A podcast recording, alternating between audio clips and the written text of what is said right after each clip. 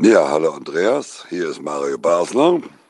Ich wollte mal fragen, wer hat denn mehr Freistoßtore von uns beide geschossen zur Werderzeit? Du oder ich? Phrasenmäher, der Fußballpodcast mit Kai Tramann. Moin Moin zusammen oder wie Andy Herzog sagen würde, Servus. Denn heute gibt's Phrasenmäher Teil 2 mit der Fußballlegende Österreichs. Und ich als bekennender Andy Herzog-Fan freue mich wie ein Wiener Schnitzel, dass ich dich hier im Fußballpodcast von Bild begrüßen darf. Mein Name ist Kai Tramann und ich interviewe hier regelmäßig die interessantesten Menschen rund um den Fußball im entspannten 1 zu 1 Gespräch und das ungefiltert und ungeschnitten. Und unter den Gästen waren schon ein paar überragende Kaliber wie Per Mertesacker, Lukas Podolski, Freddy Bobic oder Hans-Joachim Watzke. All diese Folgen kannst du dir jetzt natürlich nochmal anhören bei iTunes, Spotify oder in deiner Podcast-App. Und wenn du dort schon mal bist, dann kannst du den Phrasenmäher auch direkt kostenlos abonnieren, damit du immer über neue Folgen informiert wirst. Heute spricht Andreas Herzog in Teil 2, den ersten Teil, den gab es ja letzte Woche schon, über seine Zeit in der Bundesliga, seine Pläne als Nationaltrainer Israels und über seine Zukunft als Coach. Und zwischendurch grätschen Legenden wie Mario Basler und Toni Polz dann nochmal übel von der Seite mit Sprachnachrichten rein und lockern die ohnehin schon sehr gute Stimmung nochmal zusätzlich ein bisschen auf. Ja, hallo lieber Andi, hier spricht der Jürgen Klinsmann aus Los Angeles. Und ich hätte, ich hätte die dringende Frage. Hast du mittlerweile in Tel Aviv ein ähnliches Kaffeehaus gefunden, wie du es in, in Wien immer hast, damit du dein äh, Cappuccino und deine Sachertorte oder deine Schokoladenkuchen äh, antriffst? Das würde mich brennend interessieren. Ja. Alles Liebe aus Kalifornien. Ja, hallo, danke Jürgen. Der Jürgen kennt mich ja gut als Wiener, weil der Kaffeehaus dort und so, das ist schon, passt zwar jetzt nicht unbedingt zu einem Profifußball, aber das war einer meiner, meiner Sünden. Ich habe zwar nie viel Alkohol getrunken oder geraucht, aber mit Süßigkeiten habe ich ein bisschen Probleme gehabt. Und ich habe ehrlich gesagt den Amerikanern auch ein bisschen österreichische Kaffeehausqualität beigebracht, weil wenn wir, wie die fünf Jahre, wie bei Jürgen im, im, im Trainerstaff war, schnell zum Starbucks, da in ein, ein kleines Espresso in so einen riesigen Pappbecher rein, sage ich nicht, den trinke ich nicht, das interessiert mich nicht. Ich will in einen, in einen, in einen Ceramic Cap, also in einen richtigen Porzellan, Heferl rein, wo, wo der Kaffee, wo es erstens einmal schön ausschaut und wo man genießen kann. Und da haben sie mir am Anfang alle ausgelacht und drei Jahre später sind schon bei mir gesessen. Schokolade Croissant, schönen äh, Espresso Macchiato oder Cappuccino oder irgendwas. Also da habe ich ihnen schon was beigebracht.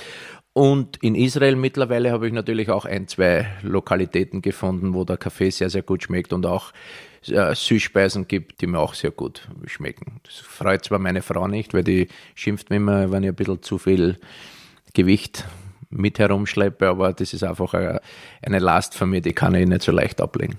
Die Süßigkeiten. Die Süßigkeiten. Hier ja. stehen auch sehr leckere Kekse auf dem Tisch, also greif, greif zu, wann immer du. Na dann, ich, muss, ich, ich traue mich nicht einmal hinschauen, weil sonst wird meine Stimme oder mein, mein Mund zu wässrig und dann kann ich nicht mehr weitersprechen. Du und Jürgen Klinsmann, ihr seid äh, 95 Neuzugänge beim FC Bayern gewesen. Er hat dich 2004 zu LA Galaxy geholt und 2011 hat er dich zum US-Team geholt. Was wird die nächste Station sein, die nächste gemeinsame Station? Das weiß ich nicht. Ich meine, ich weiß jetzt nicht, was der Jürgen für Pläne hat. Für mich ist jetzt momentan so, dass ich in, in Israel extrem glücklich bin als Nationaltrainer.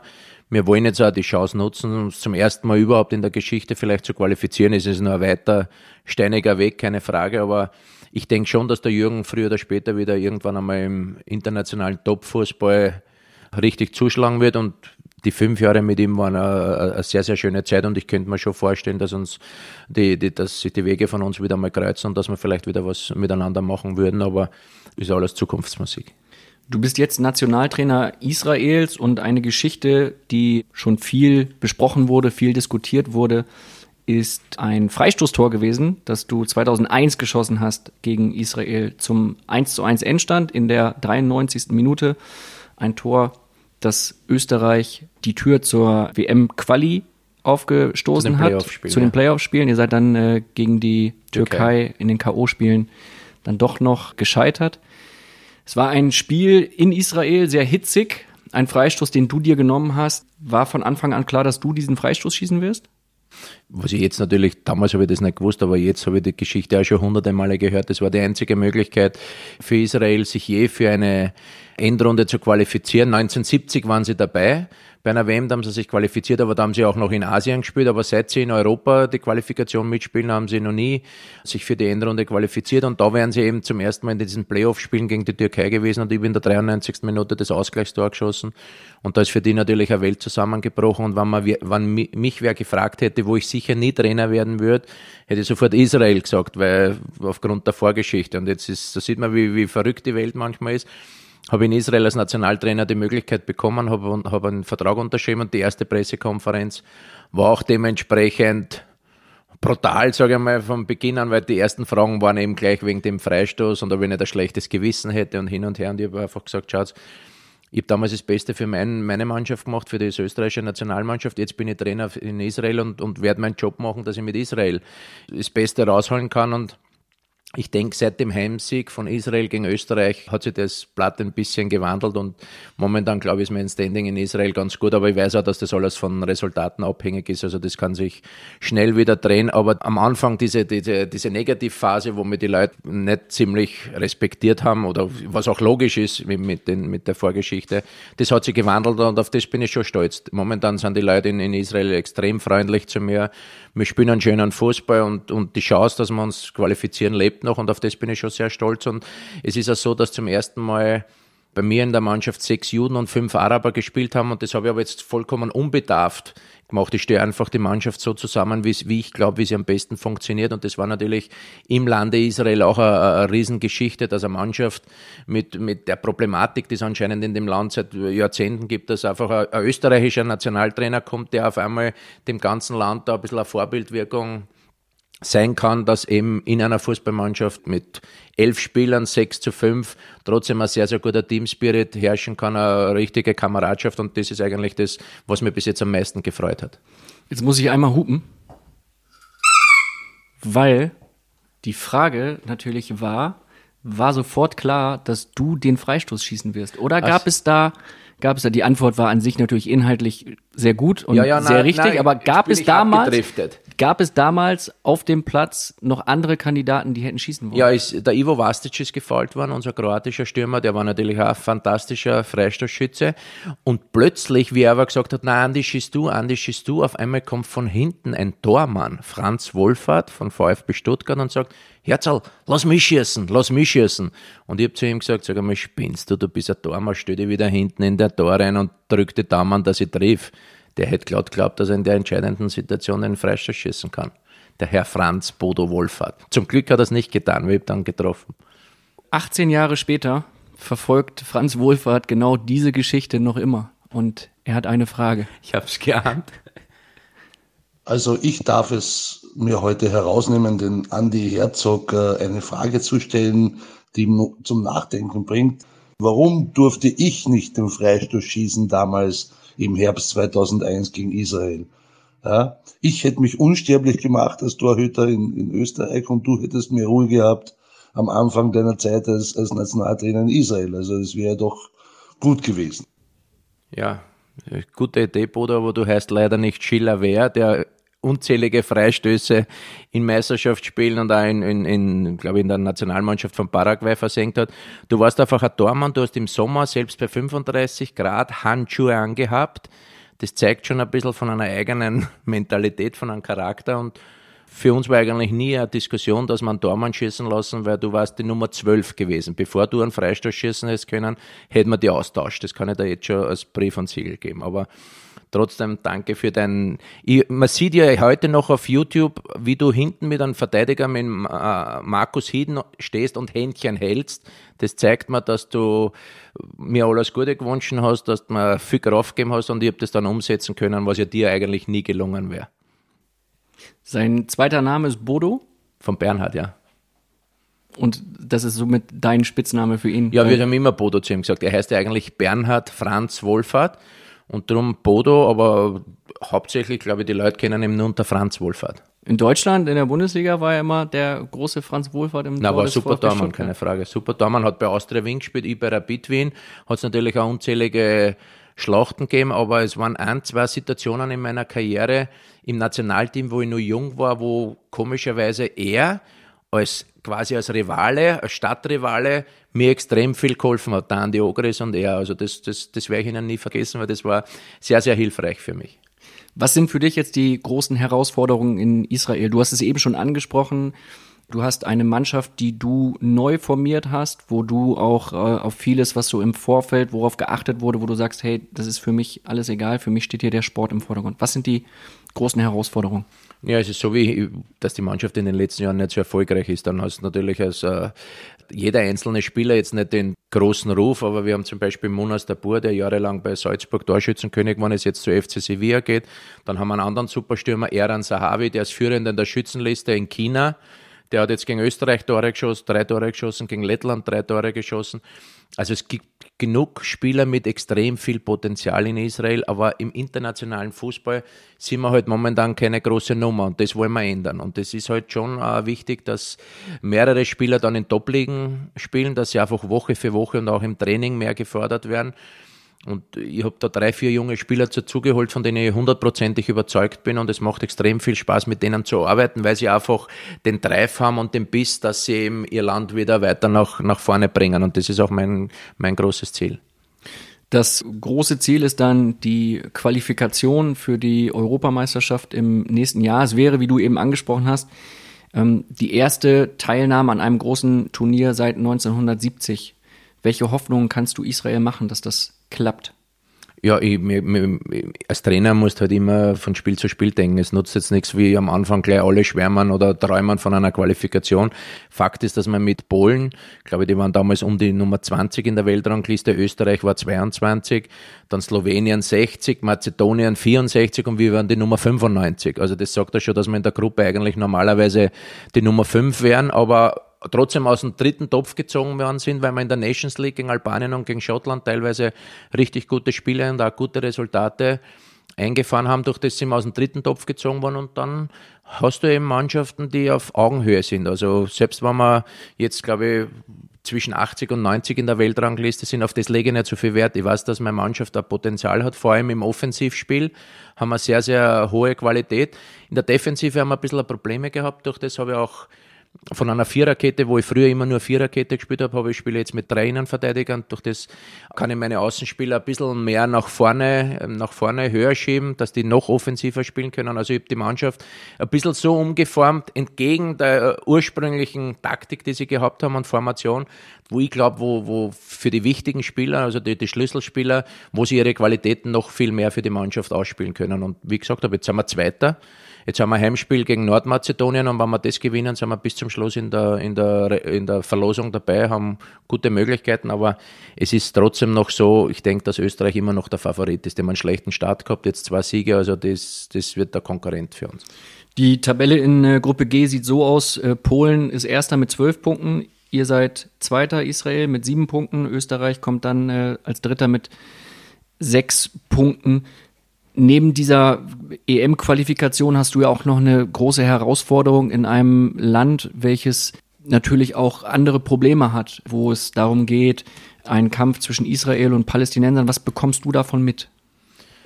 Ja, es ist schon so, dass alle Monate wieder mal, dass auf einmal am, am Abend, dass ich Nachrichten kriege auf WhatsApp oder so, Andi, ist alles okay? Und ich sage, ja, wieso?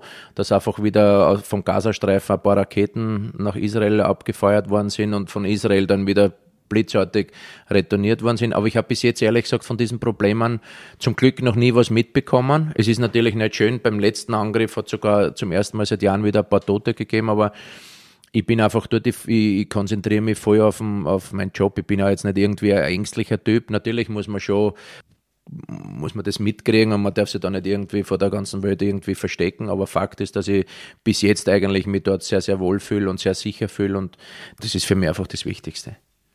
Ist es ein Thema, dass du deine Familie eines Tages dann auch äh, nach Israel holst oder trennst du das ganz klar und sagst, ich bin in Israel, halte mich dort auf und meine Familie ist und bleibt in Wien? Ja, meine Familie ist in Wien und ich pendel halt sehr, sehr viel hin und her. Der Hauptwohnsitz ist in Tel Aviv, also ich bin, sagen wir mal, im Monat sicher zwei, zweieinhalb bis drei Wochen in, in, in Israel und das ist für mich ein Vorteil, wenn ich mich dann 100% auf meinen Job konzentrieren kann. Und wenn ich dann eine Woche heimkomme nach Wien, möchte ich einfach für die Familie da sein. Ich weiß, dass es auf Dauer sicher keine, keine Ideallösung ist, weil eben die zwei kleinen Kinder von mir auch wahrscheinlich ein bisschen darunter leiden, wenn der Papa nicht so viel da ist und für meine Frau auch extrem viel Arbeit bedeutet. Aber für mich ist eben äh, momentan, wenn ich, wie gesagt habe, wenn ich in Israel bin, habe ich 24 Stunden Gedanken über den Fußball und zwischendurch muss ich dann einmal wieder abschalten und diese, diese Mischung, glaube ich, ist für mich ganz, ganz wichtig. Du setzt bewusst in deiner Mannschaft auf Israelis und auf Araber in deinem Team, hast du eben schon gesagt. Erklär mal bitte deine Philosophie, deine Herangehensweise, weil das ist ja schon etwas, was auch natürlich für Gesprächsstoff dann vor Ort sorgt. Ist, ist eine Riesengeschichte in, in Israel, aber ich bin da vollkommen unbedarft herangegangen, weil ich an das Thema am Anfang gar nicht gedacht habe, wenn ich ehrlich bin. Ich meine, für mich ist wichtig, welche Spieler ich zur Verfügung habe, wer wie, wie am besten zusammenpasst. Und ich habe den Spielern auch gesagt, passt auf, mir ist es jetzt wurscht, ob das jetzt ist ein Jude, Araber oder mehr, der Kapitän ist ein Tscherkesse, also das ist eine russische Minderheit in Israel. Für mich ist einfach wichtig, dass wir einen Teamgeist haben. Ohne Teamgeist kannst du im heutigen Fußball als Außenseiter keine Chance haben. Und wir sind ein Außenseiter, der aber in jedem einzelnen Spiel extrem gefährlich sein kann, weil wir eben eine gute spielerische Qualität haben. Aber wenn wir nicht zusammenhalten und wenn das vielleicht so ist wie in den Jahren davor, was ich aber nicht weiß, weil da war er eben nicht Teamchef, dass da gröbere Probleme gegeben hat, dann, dann ist es ein Riesenhindernis für den Erfolg und das, das würde ich sicherlich nicht akzeptieren. Sorgt das auch für Gesprächsstoff in der Mannschaft? Also gibt es da, tauchen da Probleme auf? Na, im, im, im Großen und Ganzen nicht. Bis jetzt ist alles extrem positiv verlaufen. Klar gibt es immer wieder kleinere Problemchen, aber die hast du als Trainer überall. Das ist ganz logisch. Das heißt aber jetzt nicht, dass Araber mit Juden da irgendwelche Probleme haben, sondern aus irgendwelchen anderen Geschichten. Das musst du einfach vernünftig moderieren und lösen. Und wie gesagt, bis jetzt ist uns das alles sehr, sehr gut gelungen. Wie wirkt sich beispielsweise die Wehrpflicht in äh, Israel auf dich aus? In Israel gibt es ja eine Wehrpflicht von drei äh, fast drei Jahren. Mhm. Sorgt das für dich für, für Probleme oder ja, ich, jetzt nicht für mich unbedingt, aber sicherlich für, für die jungen israelischen Fußballer. Es gibt aber auch eine, eine Lösung, zum Beispiel so wie jetzt der Manu Solomon. Das ist jetzt ein 19-jähriger Spieler, Riesenspieler, der jetzt für 6 Millionen Euro zu Schachtar Donetsk gewechselt ist aus, aus, aus der israelischen Liga und da gibt es eine, Sonderregelung mit dem Bundesheer, dass der die drei Jahre irgendwie anders abarbeiten kann oder nachher. Jedenfalls hat ihn nicht daran gehindert, dass er eben den Wechsel nach in die Ukraine zu einem richtig guten Verein in, in Europa machen hat können. Aber ich denke schon, dass das für, für, für jüngere Spieler in der Liga schon schwierig ist, wenn es drei Jahre, man weiß ja, dass das israelische Bundesheer extrem wichtig ist und eine ganz tolle Ausbildung hat.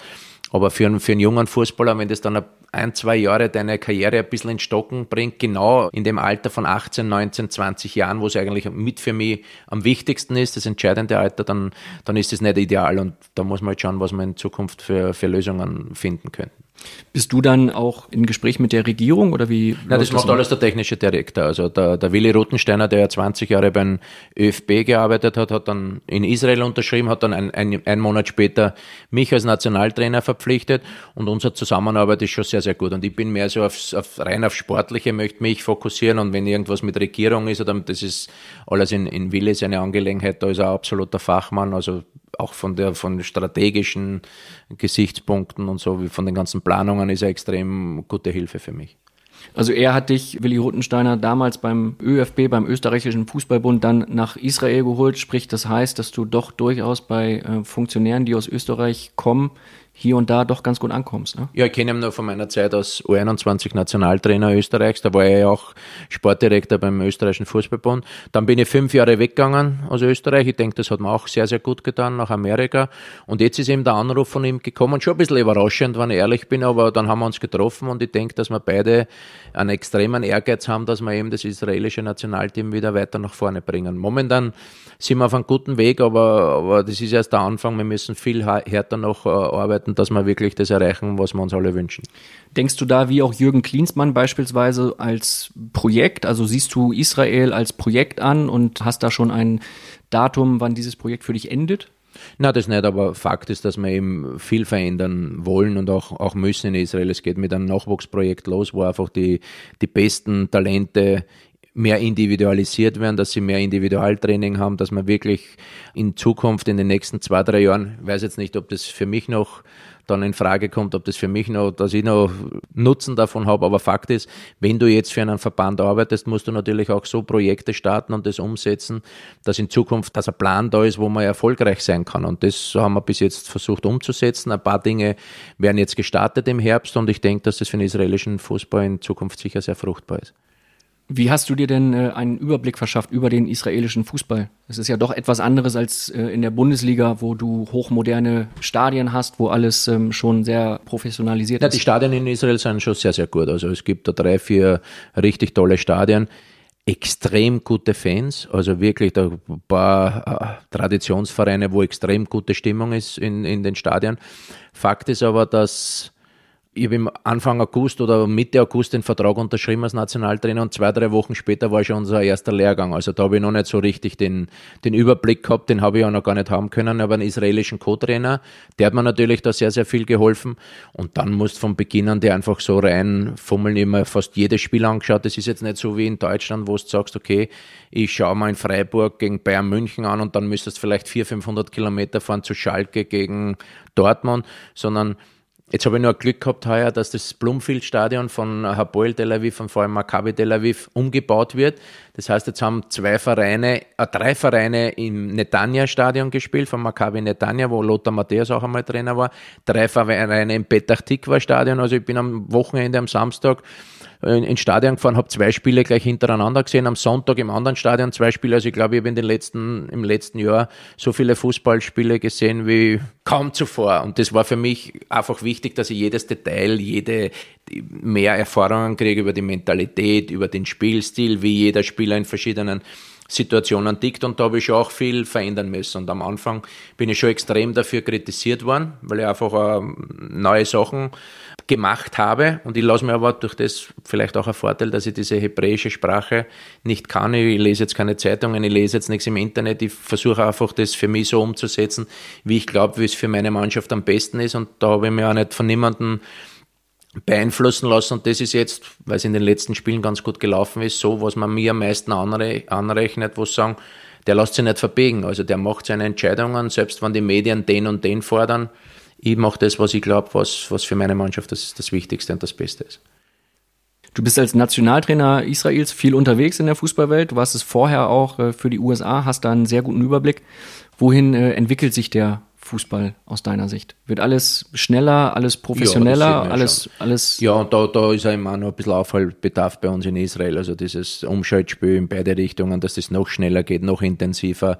Der Israeli ist ein extrem guter Techniker, die, die lieben es, mit Ball zu arbeiten, wollen extrem viel Spaß haben, aber es gehört natürlich auch harte Arbeit dazu. Aber ich aber verstehe es, weil ich war ein ähnlicher Typ. Ich wollte gerade sagen, das erinnert mich sehr an einen an, an Andi Herzog. An, an Andi Herzog. Ja, na, drum, drum war es für mich auch von Beginn an extrem reizvoll, weil ich gewusst habe, nach vorne in der, im Offensivbereich haben wir eigentlich richtig gute Spieler und da kann man sicher was bewirken. Und bis, wie gesagt, bis jetzt sind wir jetzt nicht eh, so erfolgreich, wie wir es uns alle erhofft hätten, aber wir sind auf einem sehr, sehr guten Weg und ich hoffe, dass es noch so, so weitergeht. Aber für mich als ehemaligen Spielmacher ist natürlich schon auch so, ich möchte eine Mannschaft sehen, die eine Lust hat, Fußball zu spielen, nicht? eine Spielfreude und das, das merke ich bei ihnen extrem und, und durch das macht es mir auch sehr, sehr viel Spaß.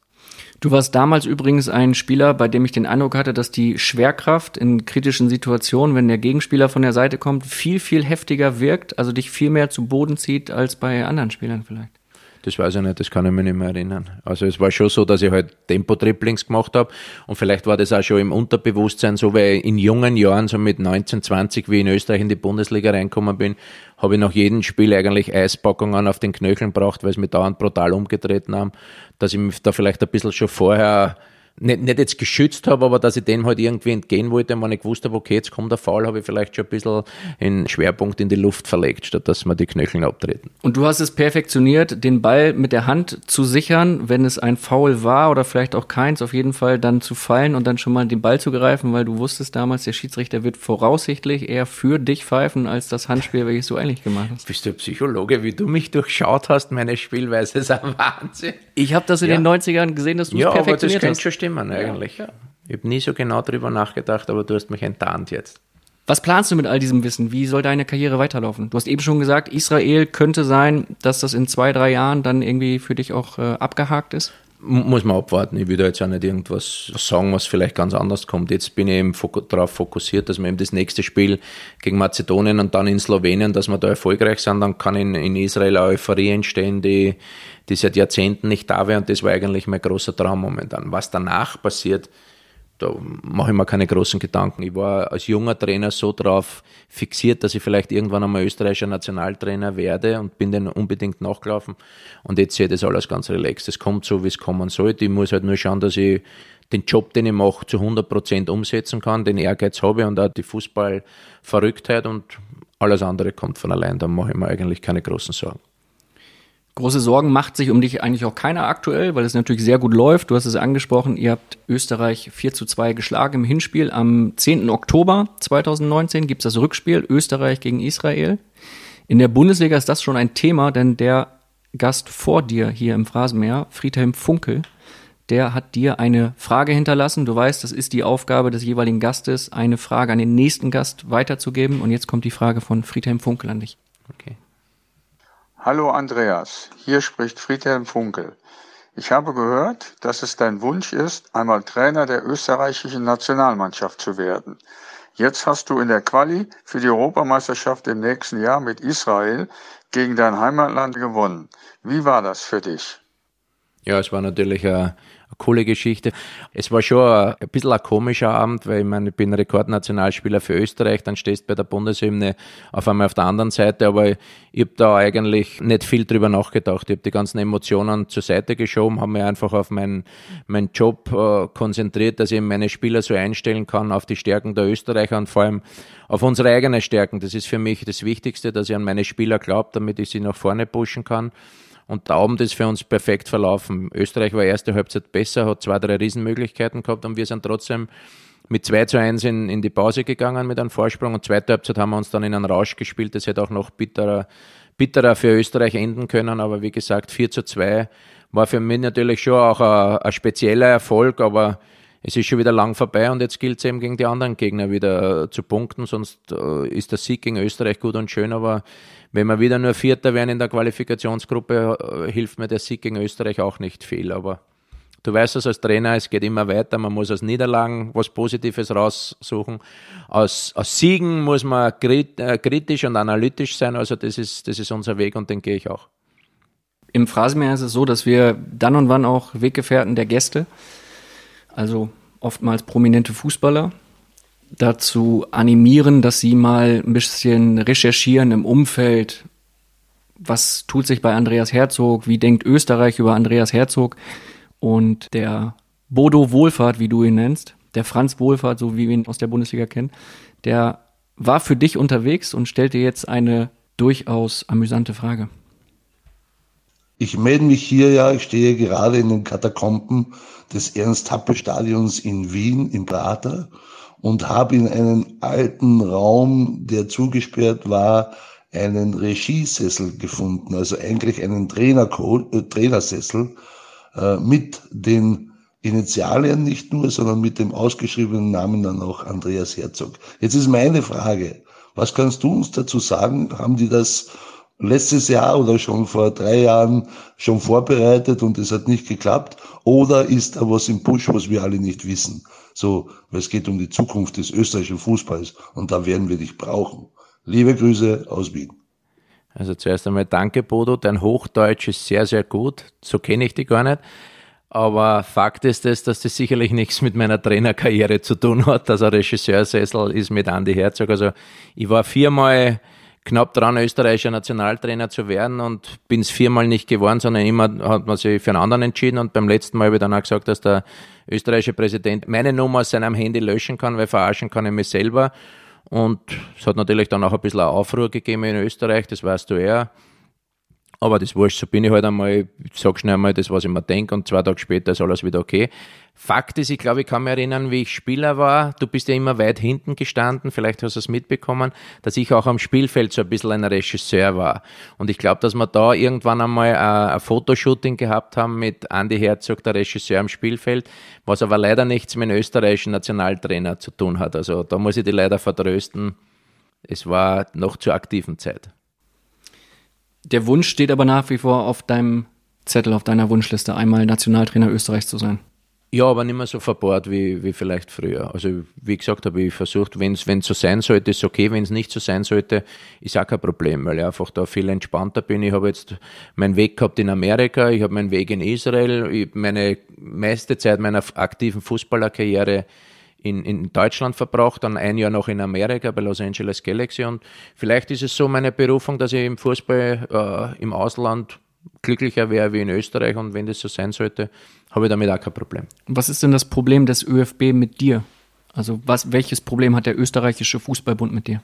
Das weiß ich nicht, da bin ich der falsche Ansprechpartner. Fakt ist so, dass, dass heute in Österreich, glaube ich, 13 Leute entscheiden, wer Nationaltrainer sein sollte und dass halt dann immer wieder genug Leute gegen mich sind. Da habe ich kein Problem damit. Das ist ihre Entscheidung. Aber Fakt ist auch so, dass ich jetzt in den letzten Jahren damit gelernt habe zum Leben und dass ich trotzdem meinen, meinen Job jetzt in Israel genieße und in Amerika habe ich es genossen. Und wie ich gesagt habe, wenn die eine Tür zugeht, gehen andere auf und dann musst du einfach da reinspringen und das Beste aus der Situation daraus machen. Und meine Erfahrungen im Ausland sind auch für mein privates Leben natürlich sehr, sehr interessant. Das ist klar, aber was die Österreicher über mich denken oder dass ich wahrscheinlich zu wenig Erfahrung als Nationaltrainer oder als Cheftrainer gehabt habe, das sind immer diese Sachen, die ich seit Jahren oder seit 10, 15 Jahren höre. Was sie in Österreich anscheinend vergessen haben, dass ich 2008 als Assistenztrainer bei einer Europameisterschaft war, dass ich 2014 bei einer WM war, dass ich zweimal beim Gold Cup Endturnier war, dass ich einmal beim Copa America war, dass ich Olympia-Qualifikation gespielt habe, Playoff gegen Kolumbien und da sind die Öst anderen Österreicher noch nicht oft gewesen und das macht mich wieder stolz. Sie können mal in Österreich erzählen, dass ich keine Erfahrung habe als Cheftrainer, aber die Erfahrung, die ich in den letzten zehn Jahren gemacht habe, die hat sonst keiner gemacht und darum interessiert es mich im Endeffekt jetzt nicht mehr so, was man über mich in Österreich erzählt. Ich gehe meinen Weg und das passt schon so. Aber es ist doch frustrierend, oder nicht, für dich? Nee, am Anfang war es frustrierend, weil man dachte, die Leute, die beurteilen mich und die wissen ja gar nicht, was ich alles gemacht habe. Aber es ist einfach so, du kommst in, eine, in, in eine Schiene rein, dann nimmt es so seinen Lauf und die Leute, die, die wer es entscheiden kann, ist der Jürgen Klinsmann. Das sind jetzt die, die mit mir zusammenarbeiten in Israel. Das sind meine Spieler bei der amerikanischen Olympianationalmannschaft. Die können sagen, der Trainer ist ein ahnungsloser oder er macht einen guten Job. Aber ich glaube nicht, dass mir der Jürgen Klinsmann fünf Jahre an seiner Seite las, äh, arbeiten hätte lassen, wenn ich, wenn er blinder wäre. Also das lasse ich mir nicht einreden. Wie tief äh, sitzt dieser Schmerz dann, wenn du immer wieder zurückgestoßen wirst, wenn du wieder Anlauf nimmst und Hoffnung hast, hey, jetzt werde ich vielleicht Nationaltrainer Österreichs und dann endet es wieder unsanft, du rennst gegen die Wand, na, der Schmerz am, am, Anfang war es ein bisschen enttäuschend, weil dieses Mal war es wirklich ziemlich knapp, aber dann ist immer ein Freund von mir, der Peter Schöttl, mit dem ich jahrelang im Nationalteam gespielt habe und auch bei Rapid Wien, ist Sportdirektor geworden und da habe ich schon zwei Anrufe gekriegt, hat es geheißen, du kannst sicherlich nicht Nationaltrainer werden, weil ein Rapidler als Sportdirektor und ein Rapid, ehemaliger Rapid-Spieler als Teamchef, das geht nicht, das können sie in Österreich nicht zulassen. Und wenn das solche Bemessungsgrundlagen sind, dass ich nicht Nationaltrainer werden darf, na dann dann ist eh alles gesagt, aber war dann auch kein Problem damit. Kommst du irgendwann an den Punkt, wo du sagst, so jetzt zeige ich es euch richtig? Also du hast es einmal jetzt gemacht in der ähm, EM-Quali im direkten Vergleich, 4 zu 2 gewonnen. Na, ich habe schon meinen Ehrgeiz, aber ich bin da jetzt nicht irgendwie verbissen. Also es ist, wie ich gesagt habe, wenn, wenn die Leute in Österreich glauben, ich, ich bin nicht so weit oder ich bin kein guter Trainer, dann muss ich das eh ich meine, ich akzeptiere es jetzt nicht, aber, aber die Leute sollen sagen, was wollen. Es, es, es betrifft mich nicht mehr so wie am Anfang meiner Karriere. Das wollte ich sagen. Aber es ist jetzt nicht das Letzte, dass ich sage, wenn ich nie österreichischer Nationaltrainer wäre, hätte ich eine Lebenserfüllung oder einen Lebenstraum mir nicht erfüllen können. So, so schlimm ist es bei weitem nicht. Dabei bist du ja, wenn du sagst, die Österreicher, die Österreicher lieben dich ja. Du bist extrem beliebt. Du bist ja eine Legende. Du hast 103 Länderspiele, wirst auf den Straßen, schauen dir die Leute hinterher, begrüßen dich, wollen Fotos mit dir. Eigentlich bist du ja wirklich ein, ein absoluter Superstar in diesem Land. Also es müssen ja nur einige Köpfe sein, die das, weiß ich nicht, das, das, das weiß ich nicht. Ich meine, ich glaube schon, dass ich auch so als offener Typ bin, der da nicht irgendwie herumeiert oder irgendwie so eine, eine starke Habe habt, wo wo es richtig arrogant klebt. In Wahrheit ist es so, wenn die die Leute schätzen, ist es schön. Und wenn die einer nicht mag, dann kannst du machen, was du willst, weil dann mag er dich sowieso nicht, aus welchen Gründen auch immer. Und darum versuche ich einfach mein Leben so zu leben, wie ich glaube, wie ich bin. Ich bin immer noch ziemlich kindisch. Das ist mit im Alter von 50 ein bisschen klingt komisch, aber trotzdem habe ich dann den Spaß an und das ist für mich, glaube ich, schon ganz, ganz wichtig für mein Leben so zu leben, dass ich sage, okay, stehe jeden Tag in der Früh auf und, und, und habe einen Spaß. Was meinst du mit kindisch? Dieses Spaß haben? Ja, na, unterschiedlich. Also ich bin schon manchmal, ich meine, ich habe noch zwei kleine Söhne, da tolle mit denen manchmal herum und das hält mich vielleicht auch noch ein bisschen jung.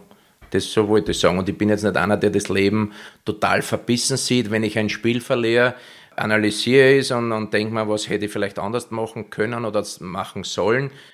Aber am nächsten Tag ist das schon wieder vergessen, weil ich es eh nicht mehr rückgängig machen kann. Und dann, dann muss man halt einfach wieder, wieder weitergehen. Und das meine ich. Da sind andere Leute, die vielleicht verbissener sind, aber das ist nicht meine Art zu leben. Ist der österreichische Fußball da vielleicht auch noch ein bisschen speziell? Also der ÖFB insbesondere? Gibt es da ähnlich viele Machenschaften wie in der österreichischen Politik? Das weiß ich nicht. Das ist sicher vielleicht irgendwie der Fall, aber ich mache mir da nicht so viel Gedanken. Schau, ich glaube, ich 17, 16, 17, 18 Jahre, ich weiß gar nicht, wie lange ich gespielt habe, gespielt und ich denke zwischendurch auch sehr, sehr gut. Bin einmal geworden Österreichs Fußballer des Jahres. Also da war wahrscheinlich früher der, der Finanzminister noch mal Fußballer des Jahres geworden, bevor ich geworden wäre. Aber das ist mir alles wurscht. Ich, ich, ich meine einfach, ich muss mich selber richtig einschätzen können und solange ich mit mein, meiner Arbeit irgendwie glücklich bin und dass ich sage, ja, das, das passt so, ich hätte gar nicht viel anders machen können, dann, dann ist das für mich okay. Ich kann mich nicht mehr von, von irgendwelchen Leuten von außen leiten lassen. Weißt, es gibt paar Menschen, auf die höre ich natürlich schon extrem, weil die haben auch riesengroße Erfahrung im Fußball, mit denen tausche ich mich sehr, sehr gern aus. Oder mit anderen Trainern, mit Fachleuten. Aber dass dann nur noch den Ruf der, der Medien oder der, der, der Fans oder irgendwelchen Leuten, die sich da bemüßigt fühlen, da, da irgendwo im Fußball rechthaberisch da was einzureden, das, da bin ich der falsche Ansprechpartner. Mit welchen Trainern tauschst du dich da besonders gerne aus? Ja, ja, hauptsächlich mit, mit, mit, mit Österreichern, so wie mit, mit Peter Stöger und so. Der hat auch seine Erfahrungen gemacht in der deutschen Bundesliga. Ich meine, fünf Jahre zusammenarbeiten mit Jürgen, der vorher den deutschen Fußballverband neu strukturiert hat und quasi verändert hat, was auch dringend notwendig war. Das waren für mich schon so, so Gespräche auch oder oft nur Kleinigkeiten, wo der Jürgen bei einer WM in Brasilien der festen Überzeugung war, dass wir das Spiel gegen Ghana gewinnen, wo jeder im Stadion gedacht hat, Ghana ist viel besser in der zweiten Halbzeit und ich bin auch gesessen und haben gedacht, wir haben einen Ausgleich bekommen und haben wir gedacht, scheiße, jetzt verlieren wir das Spiel noch. Typisch österreichisch. Und der Jürgen dreht sich um und sagt, überhaupt kein Problem, wir gewinnen das Spiel. Und ich habe mir angeschaut und haben mir gedacht, na und wie, wir kommen seit 30 Minuten mehr vor das Tor, wie sollen wir das Spiel gewinnen? 86. Minute, Eckball für USA, John Anthony Brooks von Wolfsburg, 2 zu 1, wir haben das Spiel gewonnen. Und ich sage nach dem Spiel, wir haben uns natürlich gefreut, das Eröffnungsspiel bei der WM gewonnen für uns. Sage ich, Junge, ich hätte jetzt nur bitte, bitte, du musst mir das ja, genau nicht jetzt erklären, aber du musst ehrlich sein. Sage ich, hast du wirklich dran geglaubt, dass wir das Spiel gewinnen? Sagt er, ja, warum? Das ist, der, das ist die deutsche Siegesmentalität. Und das kannst du nicht lernen, das kannst du vielleicht ein bisschen abschauen. Das habe ich mir abgeschaut, das habe ich ja irgendwie in meiner spielerischen, in meiner aktiven Karriere in Deutschland auch aufgesaugt. Aber das haben die Deutschen in ihnen drinnen, weil die haben einfach die Weltmeister, Europameister, Champions League-Sieger, Meister dort da. Die denken gar nicht so oft an Niederlagen, wie wir Österreicher in der Vergangenheit daran gedacht haben. Und das ist, macht sicherlich dann auch ein paar Prozente aus, warum es dann schlussendlich auch der große Erfolg gibt oder nicht. Peter Stöger hast du angesprochen, Jürgen Klinsmann. Gibt es weitere Köpfe, mit denen du dich austauscht? Also auch Trainer, die äh, dich vielleicht trainiert haben? Ist unterschiedlich. Es kommt natürlich auch immer wieder auf die Situation drauf an. Ich meine, ich, ist jetzt nicht so, dass ich da von, von Club zu Club reise und mich mit den Trainern unbedingt treffen möchte. Es wären zwei, drei Situationen gewesen, wo ich mir gedacht habe, ja, die hätte ich schon gerne mal beim Training sehen oder auf gewisse Übungen, warum die die Mannschaft da so gut kriegen. Aber es ist halt jetzt, in, in, Österreich ist alles gut und schön, in Israel ist alles gut und schön, aber du bist jetzt nicht irgendwo in der Premier League oder in der deutschen Bundesliga. Und das möchte ich jetzt nicht aus den Augen verlieren, das ist schon ganz klar. Wie hältst du dir in äh, Drucksituationen, in Stresssituationen dann den Kopf frei? Wie kannst du dich entspannen? Naja, es ist schon, als Trainer hast du öfters äh, gewisse Stresssituationen. Ich denke, bei mir als, als Spieler war es auch schon so, dass ich dann versucht habe, trotzdem zu lo locker zu bleiben, dass irgendwie einen, einen Spaß draus zu machen. Ich war oft vom Spiel so, dass ich zum, zum Physiotherapeuten gegangen bin und irgendwie blöde Witze erzählt habe. Das war meine, meine Art, die Anspannung irgendwie wegzukriegen. Und das heißt aber jetzt nicht, dass ich nicht aufs Spiel konzentriert war, sondern ich wollte einfach ein bisschen lockerer werden. Das mache ich jetzt als Trainer nicht mehr. Das ist eh ganz logisch, weil da bist du ja ganz anders in der Pflicht. Aber Fakt ist, dass ich mich einfach nicht mehr so unter Druck setzen möchte. Das ist, du musst einfach auf das konzentrieren, fokussieren, wo es dann Einfluss hast. Das, was rundherum passieren alles könnte, bei Sieg oder bei Niederlagen, das zählt in dem Augenblick nicht. Du musst einfach schauen, dass ab der ersten Minute der Mannschaft so spielt, wie, wie du das vorstellst, dass du den Gegner schnell mal lesen kannst, wo es vielleicht Probleme haben oder was, was anders ausprobieren, wie man es erwartet hat und dann musst du schnell reagieren als Trainer. Schaust du dir auch bei jüngeren Trainern, also in der Bundesliga gibt es Florian Kofeld, Julian Nagelsmann, schaust du dir da was ab oder denkst du dir, Mensch, Jungs, macht erstmal ein bisschen ja, die sind ja beide schon sehr erfolgreich. Das ist, glaube ich, ich möchte jetzt auch nicht irgendwelche Trainer kopieren. Ich meine, es ist schon so, dass in Deutschland eine Trainergeneration gibt mit drei, vier richtig guten jungen Trainern. Die sind auch sehr erfolgreich, keine Frage. Aber vor drei, vier Jahren habe ich noch immer geglaubt, dass es eigentlich nur mehr junge Trainer gibt, die den Fußball neu erfunden haben und dass alles, was davor war, ahnungslos ist. So war es in Österreich auch und das hat mich schon ein bisschen gestört, da muss ich schon ehrlich sein. Also ich denke, das, das Interview von Mehmet Scholl, wo er gesagt hat, die, die jungen Spieler heutzutage, die können glaube ich 18 taktische Varianten von hinten nach vorne furzen, aber sie wissen immer, wie sie ins 1 gegen 1 gehen, offensiv oder defensiv. Da ist er zwar extrem dafür kritisiert worden, aber ich denke, auch wenn er vielleicht ein bisschen übertrieben hat und polarisiert hat, es ist schon so, dass er den Kern an sich getroffen hat. Ist es so, dass du da auch unterscheidest zwischen den jüngeren Trainern, der vermeintlichen Generation Laptop-Trainer und den erfahrenen Spielern, die, die Trainer werden? Na, ich denke, dass jede Zeit bringt was Neues auf sich und ich bin jetzt auch ein Trainer, der viel mit Laptop arbeitet. Das heißt aber jetzt nicht, dass ich nur, nur da irgendwie taktisch hin und her, man muss schon auf jede Frage oder auf jede jede Taktik vom Gegner eine gewisse Antwort haben. Im Endeffekt verlasse ich mich trotzdem noch auf mein Bauchgefühl.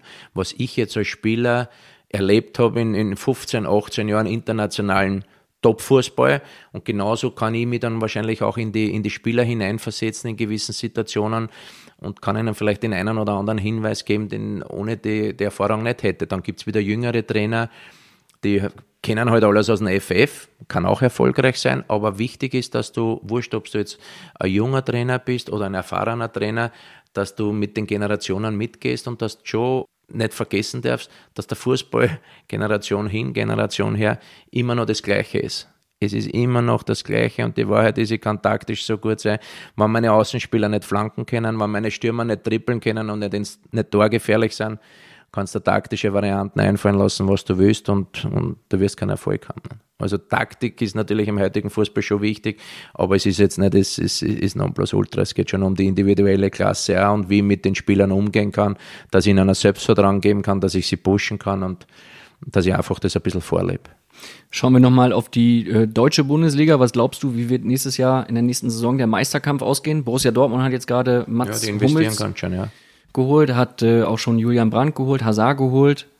Ist das ein ernstzunehmender Kandidat im Kampf um die Meisterschaft? Ja, waren es heuer auch schon. Waren es ja heuer schon, war bis zum Ende der, der Saison richtig spannend mit Bayern. Bayern ist und bleibt wieder der Favorit, so wie jedes Jahr. Mit dem, mit dem Druck lernst du da zu leben als, als Bayern-Spieler. Das ist für sie nichts Neues. Es ist natürlich schon so, Robben Ribery weg die haben natürlich jahrelang Bayern geprägt, weil sie einfach die Unterschiedsspieler waren in, in, in wichtigen Spielen. In den letzten ein, zwei Jahren nimmer so. Da haben sie vielleicht sogar in der einen oder anderen Situation für den Trainer, vor allem für Nico Kovac, vielleicht ein bisschen Probleme an sich. Jetzt nicht negativ gemeint, aber natürlich, wenn solche Spieler dann auf der Ersatzbank sind und nicht spielen, kommt vielleicht ein bisschen Unruhe rein und da muss man eben warten, wie welche Spieler auf Dauer ich rede jetzt von Dauer nicht auf, aufgrund der Qualität von einem Gnabry oder von einem Koman. Die sind schon gute Jungs, aber ob sie dann wirklich auch so, so gut sind, dass sie Bayern wieder zu Champions League Titeln führen können. Und das ist einfach das Ziel bei Bayern und muss man abwarten. Aber vielleicht holen sie noch den einen oder anderen Spieler. Die Transferzeit ist ja noch nicht vorbei. Was glaubst du, wer wird am Ende Meister werden? Ja, ich gehe wieder von den Bayern aus, das ist ganz klar. Und dein Ex-Club äh, Werder, was wird der Ja, ich hoffe, dass die gute Entwicklung weitergeht, dass wirklich vielleicht wieder mal unter die ersten fünf, sechs kommen könnten. Sie haben ja phasenweise Spiele gegen richtig gute Gegner, wo es richtig gut ausschaut, dann schenken sie wieder manchmal unnötig die Punkte her, aber jetzt muss man abwarten, Max Kruse wird ja weggehen, den muss man erst ersetzen. Pizarro wird nicht jünger, der spielt ja bald bis zu seinem 50. Lebensjahr. Schießt er noch die Tore, muss ich ehrlich sagen, wäre ich komplett falsch gelegen, wie ich gehört habe, dass ihm Werder zurückholt. Bei, allen, bei allem Respekt und da mit dem Claudio noch zusammengespielt, war super. Ich habe nicht mehr gedacht, dass es für Werder, auch für die Spieler, ein gutes Zeichen ist. Aber so wie man das typisch Werder, wie man das wieder verkauft hat, zuerst, er ist wichtig für die jungen Spieler, er ist wichtig in der Kabine, hat ihm ein bisschen den Druck weggenommen von der Leistung am Spielfeld und auf einmal hat er wieder wichtige Tore geschossen. Und das ist das, ist das was ich ihm eigentlich nicht mehr 100% zugetraut hätte. Du hast ihn ja erlebt damals, als er für Werder in der Bundesliga ja. debütiert hat.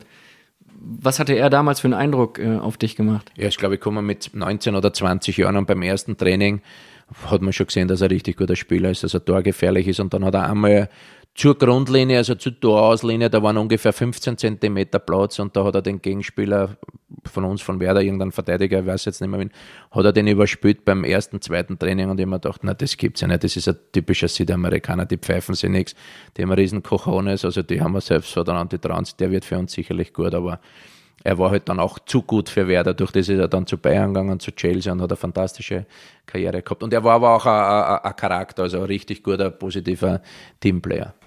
Er hat auch so ein bisschen den, äh, eigentlich den Wiener Schmäh, den Südamerikaner gar nicht ja, haben Wiener können, kann ne? man nicht sagen, Wiener Schmäh, aber die Südamerikaner haben halt auch eine Lebensfreude. Und das ist vielleicht ein bisschen zu vergleichen mit, mit, mit dem Wiener Schmäh, aber. Schon Schlitzohr. Ja, absolut. absolut. Die Südamerikaner haben eine ganz andere Ausbildung wie die Europäer.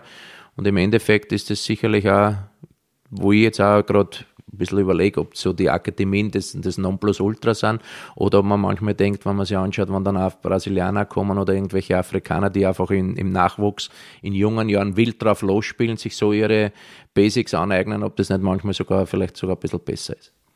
Du hast schon einige äh, Typen erlebt. Ne? Wir haben im Teil 1 des Phrasenmeers gesprochen über Oli Kahn, über Lothar Matthäus. Wir haben jetzt über Claudio Pizarro gesprochen. Welche Charaktere, welche Köpfe sind dir da in, besonders in Erinnerung geblieben? Welche Mitspieler? Zum Ende meiner Zeit natürlich der Elton, keine Frage. Der war beim, beim Felix Magath war natürlich alles verboten, was Coca-Cola oder Schokolade oder irgendwie so war, war ja verböhnt als, als, als Profi, das ist ja ganz logisch.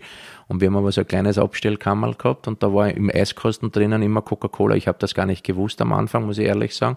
Und der Raphael Wicke, der Schweizer, hat immer einen guten Schokolade mitgebracht und eines Tages beim Training kommt der, der Toni, der Eltern zu mir und sagt, Andi, komm, buona Chocolata, buona Coca-Cola.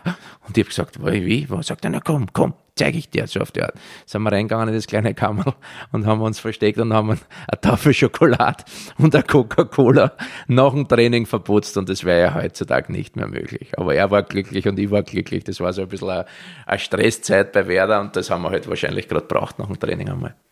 Du hattest nach deiner Zeit bei Bayern München mal in einem äh, Interview mit der Sportbild gesagt, vielleicht hätte ich damals, also in meiner Bayernzeit mal dem einen oder anderen einen auf die Schnauze hauen sollen. Das sind eigentlich ungewohnte äh, Töne von dir gewesen, ne? Nein, ist einfach so, dass ich von Beginn an ein bisschen zu, zu ruhig war, zu brav.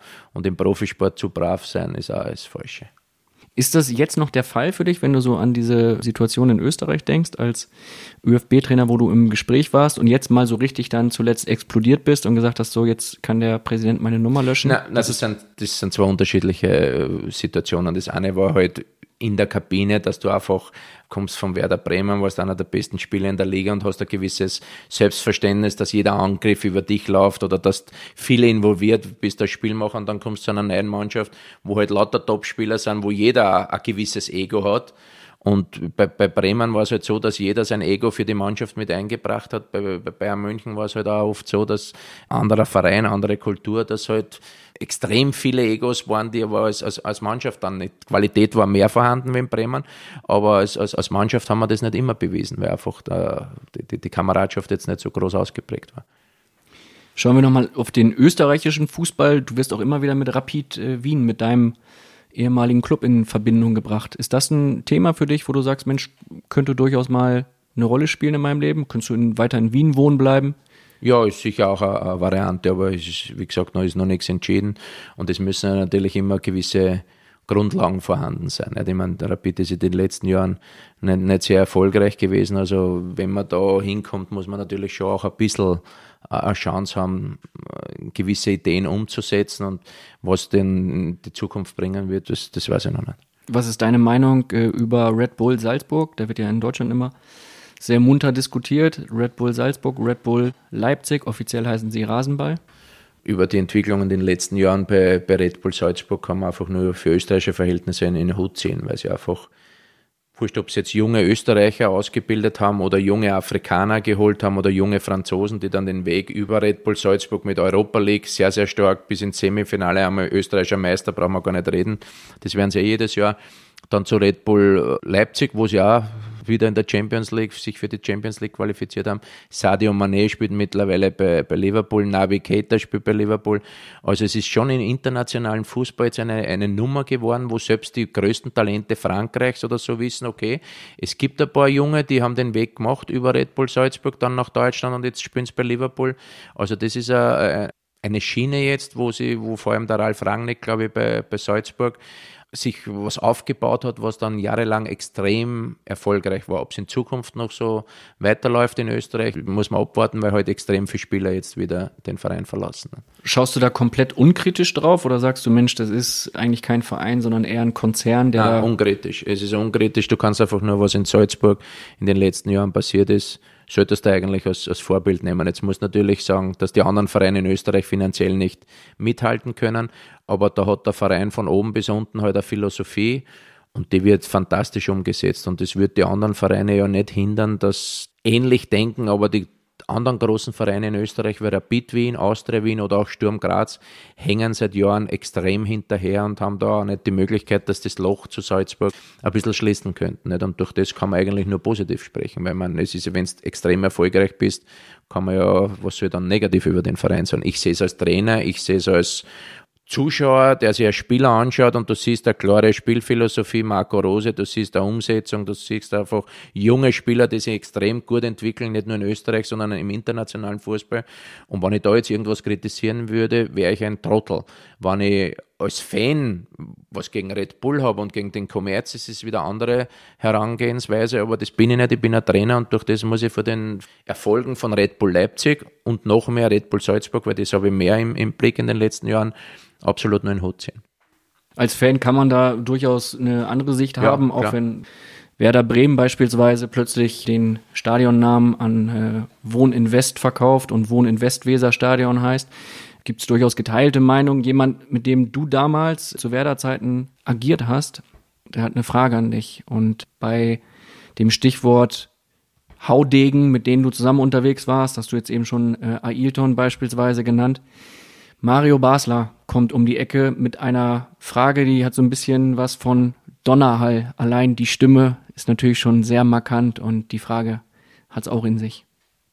Ja, hallo Andreas, hier ist Mario Basler. Ich wollte mal fragen, wer hat denn mehr Freistoßtore von uns beide geschossen zur Werderzeit? Du oder ich? Also Schalavier sagt du oder ich, so mit der Betonung, ist glaube ich die Antwort ganz logisch, dass er mehr Freistöße geschossen hat. Er war noch eine Spur genialer wie ich, vor allem bei Freistößen auch. Ich bin zu Werder gekommen, sind wir im ersten Jahr Meister geworden und in der Sommerpause, dann in, so in der Transferzeit, kommt der Otto Rehagel zu mir und sagt, passen Sie auf, Andreas, wir holen jetzt einen super Spieler aus der zweiten Liga von Hertha BSC Berlin. Der Junge ist genial. Vielleicht nicht allzu leicht zu trainieren, aber der ist genial. Und ich habe mir gedacht, Trainer, was sprichst du? Wir sind deutscher Meister, wir sind die beste Mannschaft in Deutschland, was brauchen wir da jetzt irgend so komischen Vogel aus der zweiten Liga? Und dann ist der Mario gekommen und war natürlich gleich von Beginn an einer der, der absoluten Topspieler in der Liga, mit allen seinen Qualitäten, aber mit allen seinen seinen Schwächen, die er gehabt hat. Aber die waren natürlich immer, wenn es eng geworden ist, wo die Mannschaft ein bisschen sauer auf ihn gewesen wäre, hat er im nächsten Spiel die zwei entscheidenden Tore geschossen und alles war wieder erledigt. Es ist schon öfters vorgekommen dass er 20 Minuten nach Trainingsbeginn mit einem offenen Mercedes am Platz vorbeigefahren ist, hat einmal gehupt und der hat gesagt, hallo Mario, beehren Sie uns heute auch wieder mal beim Training? Und er schreit zurück, ja Trainer, ich komme aber erst in 15 Minuten, wärmt euch derweil fertig auf, beim Spielchen bin ich dann eh da. Und das ist natürlich am Anfang lustig, aber dann, wenn es nicht so läuft, ist die Mannschaft natürlich schon ein bisschen sauer gewesen und dann hat er mit seiner extra, extra Klasse natürlich wieder Spiele für uns entschieden und dann war alles wieder alles wieder vergessen, verziehen, aber wir waren zwar unterschiedliche Typen, aber am Spielfeld habe ich mich mit ihm blind verstanden. Und das, das Jahr, bevor ich zu Bayern München gegangen bin, ist er ja Torschützenkönig geworden. Da hat er, glaube ich, 20 Tore geschossen und 10 aufgelegt und ich habe 10 Tore geschossen und 17 oder 20 aufgelegt. Und das war blindes Verständnis und das findest du nicht leicht. Und selbst total unterschiedliche Typen vom Wesen, dass sich die im Spielfeld dann so gut verstehen, war selten. Und dass du dahinter aber noch zwei alte Haudegen hast, wie Dieter Eils und Mirko Vodava, die für zwei wilde Idioten eigentlich die Drecksarbeit machen und nie in der Öffentlichkeit belohnt werden, nur von Trainer Rehagel die volle Unterstützung haben, das war eigentlich das, das, das Mannschaftsgefüge von Werder Bremen, was ausgemacht hat. Der Otto hat einmal in einer Besprechung gesagt, wir spielen gegen Kaiserslautern auswärts und der Otto sagt, Jungs, ihr wisst ja, heute Auswärtsspiel am Betzenberg, na, das wird total schwer, braucht man nicht drüber reden. Das wird ein Kampf von der ersten bis zur letzten Minute. Es ist wie wenn wir auf hoher See sind mit einem Schiff und geraten in Seenot. Jungs, was machen wir da? Na, was, was machen wir? Was, so, haben alle auf die Antwort gewartet vom Reagel. Sagt dann, na, was machen wir da? Alle Mann runter in den Motorraum, alle tun Kohle nachschippern, rein ins Feuer, damit das Schiff mehr Fahrt aufnimmt und wir fahren durch den starken Sturm und durch den Wellengang durch. Und Jungs, ihr wisst ja, ihr geht alle runter und Mario und Andi stehen an der Reling und schauen, ob Land in Sicht ist. So oft alle arbeiten und die zwei Vögel, der Herzog und der Basler, stehen oben, lassen euch arbeiten und, und, und schauen, ob alles okay ist. Super Freifahrtschein eigentlich, ne? Nein, aber das war so, so der Rehagel der Mannschaft irgendwie den Defensivspielern gezeigt, wie wichtig sie für ihn sind und sie müssen halt auch ein bisschen unsere Launen oder irgendwas ertragen, weil in entscheidenden Momenten können wir auch dann vorne wieder den Unterschied ausmachen. Also es war wirklich von psychologischer Seite her von Otto ein mörderischer Schachzug. Das war aber jetzt nicht die einzige Besprechung, da hat es viele solche Geschichten gegeben. Du hast im äh, Phrasenmäher gesagt, dass du eine Schwäche hast für Süßigkeiten, für Süßspeisen, dass du wenig geraucht hast und auch wenig Alkohol getrunken hast. Ist das auch ein Punkt, wo Mario Basler und du, wo ihr euch sehr gut ergänzt habt? Ja, ich glaube, der Durchschnitt wäre dann wieder ganz. Der Durchschnitt wäre für einen Profifußballer perfekt gewesen. Hat er das damals offensiv gehandhabt, das Rauchen? Der Mario? Ja. Ja, das weiß ich jetzt nicht, aber er war jetzt nicht einer, der irgendwas verheimlicht hat und das habe ich auch wieder gut gefunden, weil ich kann die Spieler nicht leiden, die da irgendwas hinterm Rücken machen, sondern er war einfach der Persönlichkeit, der hat gesagt, ja, das mache ich und aus und mit allen Konsequenzen, die, sie, die davon ausgegangen sind, aber er war eine richtig starke Persönlichkeit und durch das hat er dann in Momenten, ich kann mich nur erinnern, ich glaube, das war mal in Dortmund der Freistoß, da ist er angelaufen vor 70, 80.000 Zuschauern und hat 20 Meter übers Tor drüber geschossen und 70, 80.000 haben ihm ausgelacht. Und er hat mitgelacht und ich mir gedacht, na, das gibt's ja nicht, warum lacht er jetzt? Der hat einen peinlichen Freistoß geschossen, ich würde mich in den Arsch genieren und er hat mitgelacht. Zehn Minuten später wieder Freistoß, das ganze Stadion wieder irgendwie, na, jetzt kommt wieder ein Blödsinn vom Basler und er hat ihm in den Winkel reingedonnert und hat geschrien, na, was ist jetzt mit euch? Jetzt könnt's wieder pfeifen und lachen, ihr Vollidioten. So war er. Und das war, das war eigentlich, wo ich mir dachte, 30 Prozent von Mario, von dieser Einstellung, so dieses Pfeif mir nix, das hätte ich noch braucht, dann wäre er Spur besser gewesen. Wer war der allergrößte, mit dem du je zusammengespielt hast? Ah, das ist schwer zu sagen. Also Oder da, wer könnte behaupten, dass er der allergrößte war, mit dem du je zusammengespielt hast? Ja, ich denke, bei Bayern München, der Lothar Matthäus war, war Weltfußballer, Jürgen Klinsmann war fantastischer Spieler, Jean-Pierre Babay. Und Die sind natürlich alle nichts im Vergleich zu einem Toni Polster. Spieler, mit dem du in der österreichischen Nein, nicht sag jetzt Toni Nationalmannschaft Polster. Nein, so groß ist er ja gar nicht. Der ist ja nur 1,88 oder 1,87. Nein, aber eins, jetzt kommt der ja noch. Die letzte Frage an dich kommt von Toni Polster Ja. und er toppt nochmal alles, was wir bisher gehört haben. Andi, du hast ja jahrelang äh, mit mir zusammengespielt, hinter mir gespielt. Eine Frage, wie fühlt man sich, wenn man mit so einem Klassespieler zusammenspielen darf? Ja, das musst ja du wissen, weil du hast ja auch mit mir zusammenspielen dürfen. Na, Fakt ist schon, es waren schon, es gibt ja Situationen in der Nationalmannschaft oder im Verein, wo du denkst, okay, es läuft jetzt nicht so und es müsste irgendein Spieler da sein, der aus nichts ein Tor schießt. Und beim Toni haben wir halt auch in der österreichischen Nationalmannschaft immer das Gefühl gehabt, wenn der Ball irgendwo im Strafraum ist und der steht richtig, die Betonung liegt auf steht, weil Sprinten oder so waren ja Fremdwörter für ihn, dann ist jederzeit was möglich. Also er war extremer Torjäger, war immer lustig, war jetzt ein bisschen ein Egoist, wo ich gar nicht sagen, dass es nicht war, weil er war extremer Egoist, aber immer so lustig, dass er nie irgendwie extrem bös war. Und, und mit seiner Klasse, mit seinen Toren hat er uns auch zweimal zu einer WM geschossen.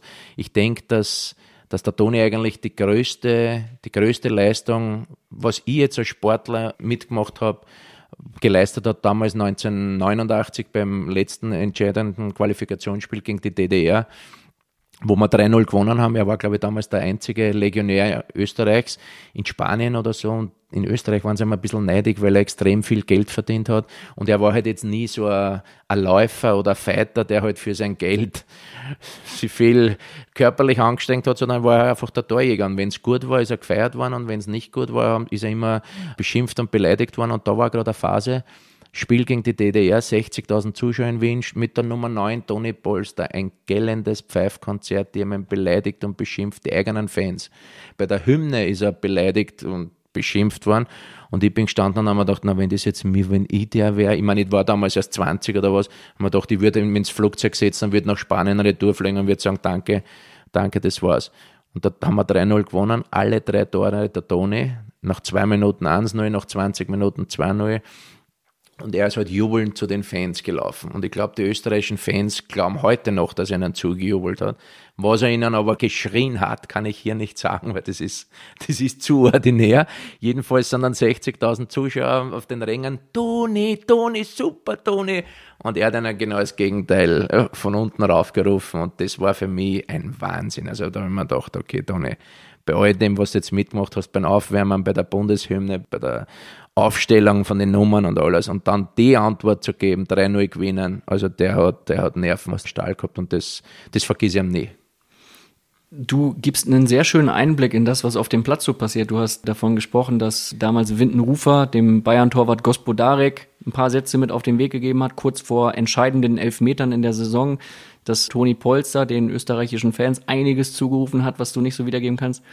Ist es so, dass auf dem Platz eigentlich viel mehr diskutiert wird und viel mehr vielleicht auch manchmal ein Flachs gemacht wird, als wir das so am TV mitbekommen und auf den Tribünen in den Stadien? Ja, sicher. Also da, ist, da, da sprichst du jetzt wahrscheinlich gerade die, die zwei Richtungen an, Toni und mich, waren wir mit der Nationalmannschaft zum Beispiel für die Qualifikation 98 in Frankreich, waren wir extrem erfolgreich und was wir da Spaß gehabt haben, ob das jetzt war bei Pressekonferenzen, beim Training, während dem Spiel, nach dem Training, nach dem Spiel, es war wirklich eine, eine fantastische Zeit. Und da war der Toni halt schon einer, der der Kapitän der Mannschaft war, der auch für die Stimmung gesorgt hat jetzt, obwohl das, man das nicht glaubt, dass er so a, sich für die Mannschaft vom Läuferischen hat er sich ja nie aufgeopfert, aber er war immer für jeden Spieler da, hat jeden aufgemuntert, wenn er gemerkt hat, da hängt einer ein bisschen durch oder der braucht ein bisschen Hilfe, hat er immer die richtigen Worte gefunden und da war er in der, der Beziehung war schon ein richtiger Kapitän. Es war teilweise so, haben wir mal Jahre davor, in, in, war damals noch die Tschechoslowakei, haben wir 4-1 verloren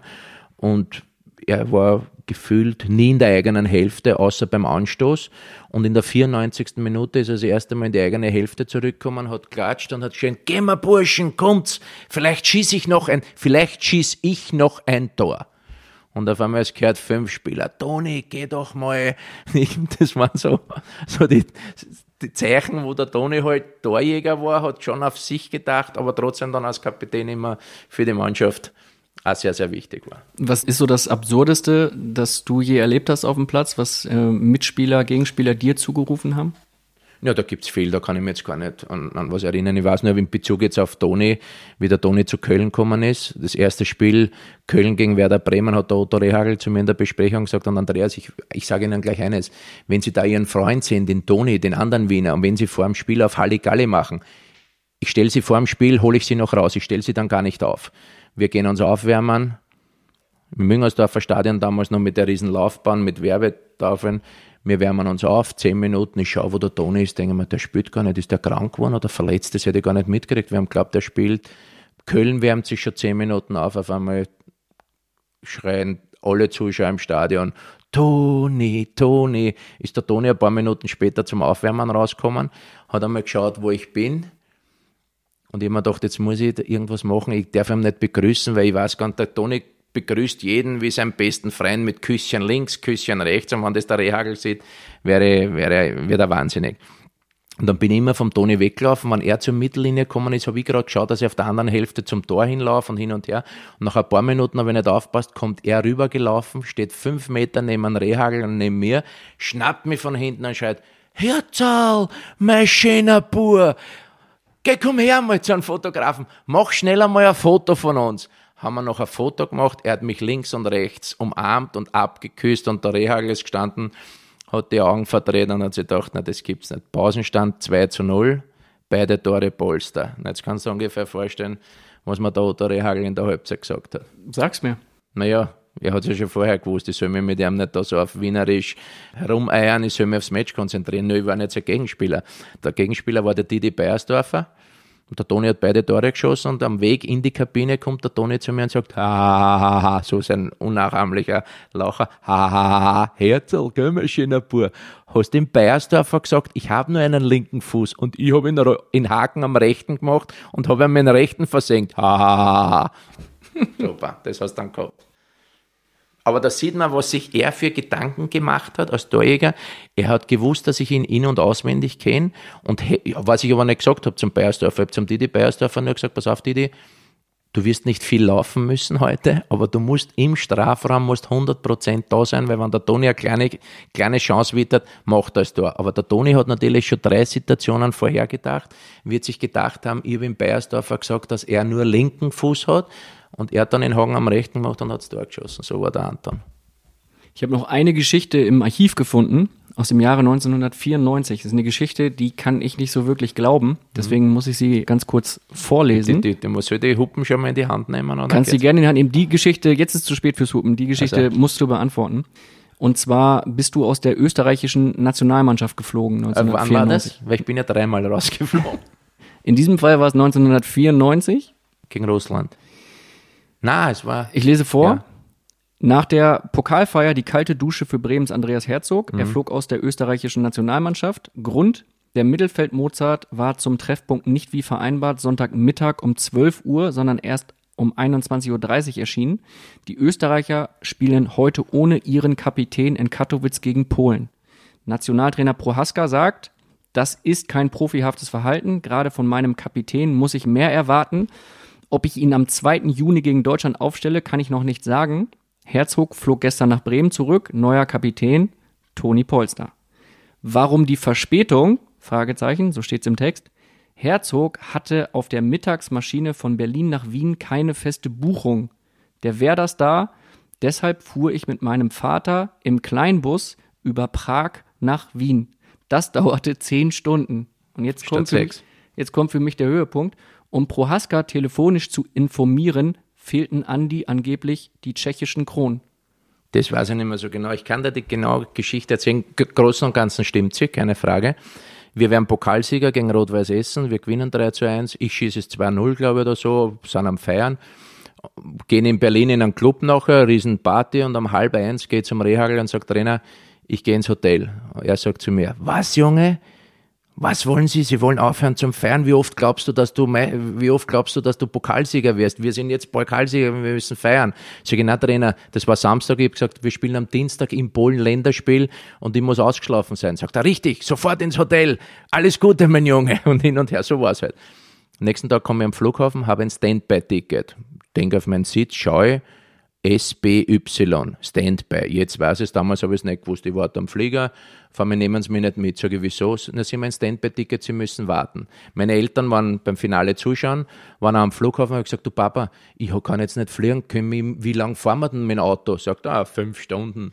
Wenn ich Gas gebe, vielleicht schaffen wir es in vier Stunden. Sage ich, super, dann geht es sich eh schon aus, fahren wir schnell dem Auto. Und anstatt vier Stunden, glaube ich, oder fünf Stunden, sind wir acht oder neun Stunden gefahren damals war es ja wirklich, da hat es ja nicht Handys und so gegeben, jetzt habe ich nicht leicht anrufen können und haben mir gedacht, das geht sich schon aus, weil mein Vater hat gesagt, vier, fünf Stunden, auf, die, auf eine halbe Stunde wird ja kein Problem sein. Jedenfalls bin ich dann, glaube ich, um zwei, drei Stunden zu spät gekommen, habe mich entschuldigt und dann bin ich zum Teamchef gegangen und der hat gesagt, na, kannst wieder heimfahren. Sage ich, wie bitte? Na, du kannst wieder heimfahren, du bist unentschuldigt viel zu spät gekommen. Sag ich, es war ja nicht mein Fehler. Der ÖFB hat mir ein Standby-Ticket gebucht. Ich meine, was kann ich da dafür? Es war mein Fehler, dass ich mich nicht gemeldet habe, aber aus Tschechien anrufen war nicht so leicht gewesen. Sagt er, nein, ich habe schon einen anderen nachnominiert, du kannst nach Hause fahren. Da habe ich mir gedacht, na, sind die noch ganz dicht, ich wäre Pokalsieger geschlafen. Und jetzt, weil ich mit dem scheiß Auto heimfahren musste, weil es blöd war, einen, einen Flug zu buchen, wäre ich noch bestraft. Na, verabschiede mich typisch Andy Herzog wieder, dann ist wieder oben im Kopf kurz gegangen, Klick, Hab noch einmal angeklopft bei der Tür, der Prohaska macht die Tür auf und ich sage, eine Frage habe ich noch. Sagt er was? Sage ich, darf ich jetzt mit dem Flugzeug heimfliegen nach Bremen oder soll ich wieder mit dem Auto fahren? Und dann hat er auch gesagt, Haupt, du Idiot, so wie es halt gängig ist. Und dann war ich, war ich wieder mal aus dem, aus dem Nationalteam verbannt. Das nächste Spiel ging Deutschland verbannt. Österreich, Deutschland 1 zu 5. Ich nicht im Kader. Nach dem Spiel ganz Österreich wieder ein Andi Herzog gefordert bin ich wieder retour gekommen. Also so ist meine Karriere durch dick und dünn gegangen. Oft war ich nicht schuldig. Ich, ich habe viel Blödsinn gemacht, aber manchmal war ich nicht schuldig. Und das war für mich eine Situation, wo ich nicht schuldig war. Hilft mir kurz auf die Sprünge die anderen beiden Rauswürfe. Weshalb gab es die? Das war einmal Freitag am Abend Meisterschaftsspiel, letztes Heimspiel Werder Bremen gegen Karlsruhe. Vorletztes Meisterschaftsspiel, wir spielen um einen Meistertitel. Wenn wir gewinnen und Dortmund nicht gewinnt, sind wir Meister. Samstag, am Tag danach, kann man sich heute nicht mehr vorstellen, Irland gegen Österreich. Länderspiel EM-Qualifikation. Und der Prohaska hat gesagt, ich soll mich entscheiden, ob ich für Bremen oder für Österreich spielen will. Und ich habe gesagt, ich kann mich nicht entscheiden. Spiele für Österreich, schimpfen sie mir in Bremen. Spiele für Bremen, schimpfen sie mir in Österreich. Ich kann mich nicht entscheiden. Ich möchte für beide Mannschaften spielen. Sagt er, na, du musst einsehen, das geht kräftemäßig nicht. Sag ich, ja, dann möchte ich überall Halbzeit zumindest spielen. Nicht? Und wer da arrangiert ein Privatflugzeug? Nein, das geht nicht. Und dann habe ich aus Bremen Otto Rehagel ist neben mir gesessen und hat gesagt, jetzt rufen wir den Prohaska an und sagen sie ihm das. Und ich habe gesagt, du Herbert, zum Nationaltrainer, ich möchte für beide spielen. Nein, das geht nicht. Und der Rehagel unterm Tisch hat mir dauernd gegen Schienbein getreten, hat gesagt, sagen Sie mal ab, sagen Sie mal ab, wir müssen Meister werden. Habe ich gesagt, nein, ich möchte unbedingt für Werder spielen. Sagt er, das heißt, du willst nicht für Österreich spielen. Sag ich, nein, ich will für Österreich auch spielen, aber ich muss für Werder spielen, weil wir werden vielleicht Meister und wenn wir das Spiel verlieren, wenn ich nicht dabei bin, würde ich mir ewig vor. Und Rehagel unterm Tisch, fünftes Mal gegen Schienbein, sechste Mal, dann sagen Sie mal ab. Und dann habe ich gesagt, ich will für Werder spielen. Hat er gesagt, das heißt nicht für Österreich. Sag ich, nein, aber für Werder. Sagt, okay, dann brauchst du nicht kommen. dann war ich wieder für ein paar Spiele erledigt im Nationalteam. Und das dritte und letzte Mal? Das war wegen irgendeiner Verletzung, wo sie gesagt haben, ich habe mich wegen einer Verletzung abgemeldet und was aber wirklich eine Verletzung war. Ich könnte jetzt 20 oder 30 Jahre danach sagen, ich mir runterlassen, aber das habe ich nicht. Aber es ist wurscht, das ist alles Schnee von gestern und ich habe mit Herbert Prohaska ein fantastisches Verhältnis, auch heute noch. Da kommt es wieder durch, dass du nicht so nachtragend bist. Ne? nein, nein aber das sind ja oft Situationen auch für einen Trainer sind schwierig, aber teilweise hast du als, als Spieler auch Situationen, wo du nicht ein- und aus kannst. Also was hätte ich denn machen sollen? Aber deswegen ein Stand-by-Flugzeug, das lasse ich mir bis heute nicht einreden, dass das mein Fehler ist. Bei was, allem, willst, was recht ist. Was willst du in deiner äh, Karriere noch erreichen, damit du sagen kannst, jetzt ist alles perfekt? Man muss immer neue Ziele setzen, das ist ganz logisch. Ich, ich weiß jetzt nicht, momentan ist eben mit Israel der, der Fokus, dass wir wirklich eine super Qualifikation bis zum Ende spielen, dass wir unsere Möglichkeiten ausschöpfen, was dann auch immer rauskommt, das ist ja logisch. Ne? Aber, aber was dann in den nächsten Jahren kommt, ich bin da jetzt nicht so extrem verbissen und verbohrt. Ich sehe das alles schon ein bisschen relaxter, weil ich doch jetzt auch mit 50 Jahren ein gewisses Alter habe, wo man also denkt, okay, es soll alles im Leben Sinn und Verstand haben, es soll Spaß machen und das wird schon so kommen, wie es kommen sollte. Gibt es etwas, was du der Öffentlichkeit nochmal mitteilen möchtest, wo du dich zu wenig gewertschätzt siehst, wo du unterschätzt wirst? Oder gibt es eine Seite von Andy Herzog, die wir alle noch gar nicht kennengelernt haben? Nein, das nicht. Es ist nur so, dass ich, was du als junger Spieler hast Träume, dass du ins Ausland kommst und dann eben der Schritt von Österreich nach Deutschland ich meine, die Sprache war jetzt nicht das große Problem. Ein bisschen mein Wiener Dialekt am Anfang in Bremen war schon ein bisschen hinderlich, weil mich nicht alle Leute verstanden haben, aber dass ich in Bremen mich so wohl gefühlt habe, achteinhalb Jahre, also die Zeit möchte ich nicht missen und da bin ich jedem dankbar. Wurscht, ob es jetzt bei Werder die Fans sind, die Mitspieler oder die Angehörigen von Werder Bremen oder auch die Leute, die mit uns in, in Bremen gelebt haben. Also ich bin in Norddeutschland sehr, sehr gut mit allen zurechtgekommen und das ist, es war eine fantastische Zeit.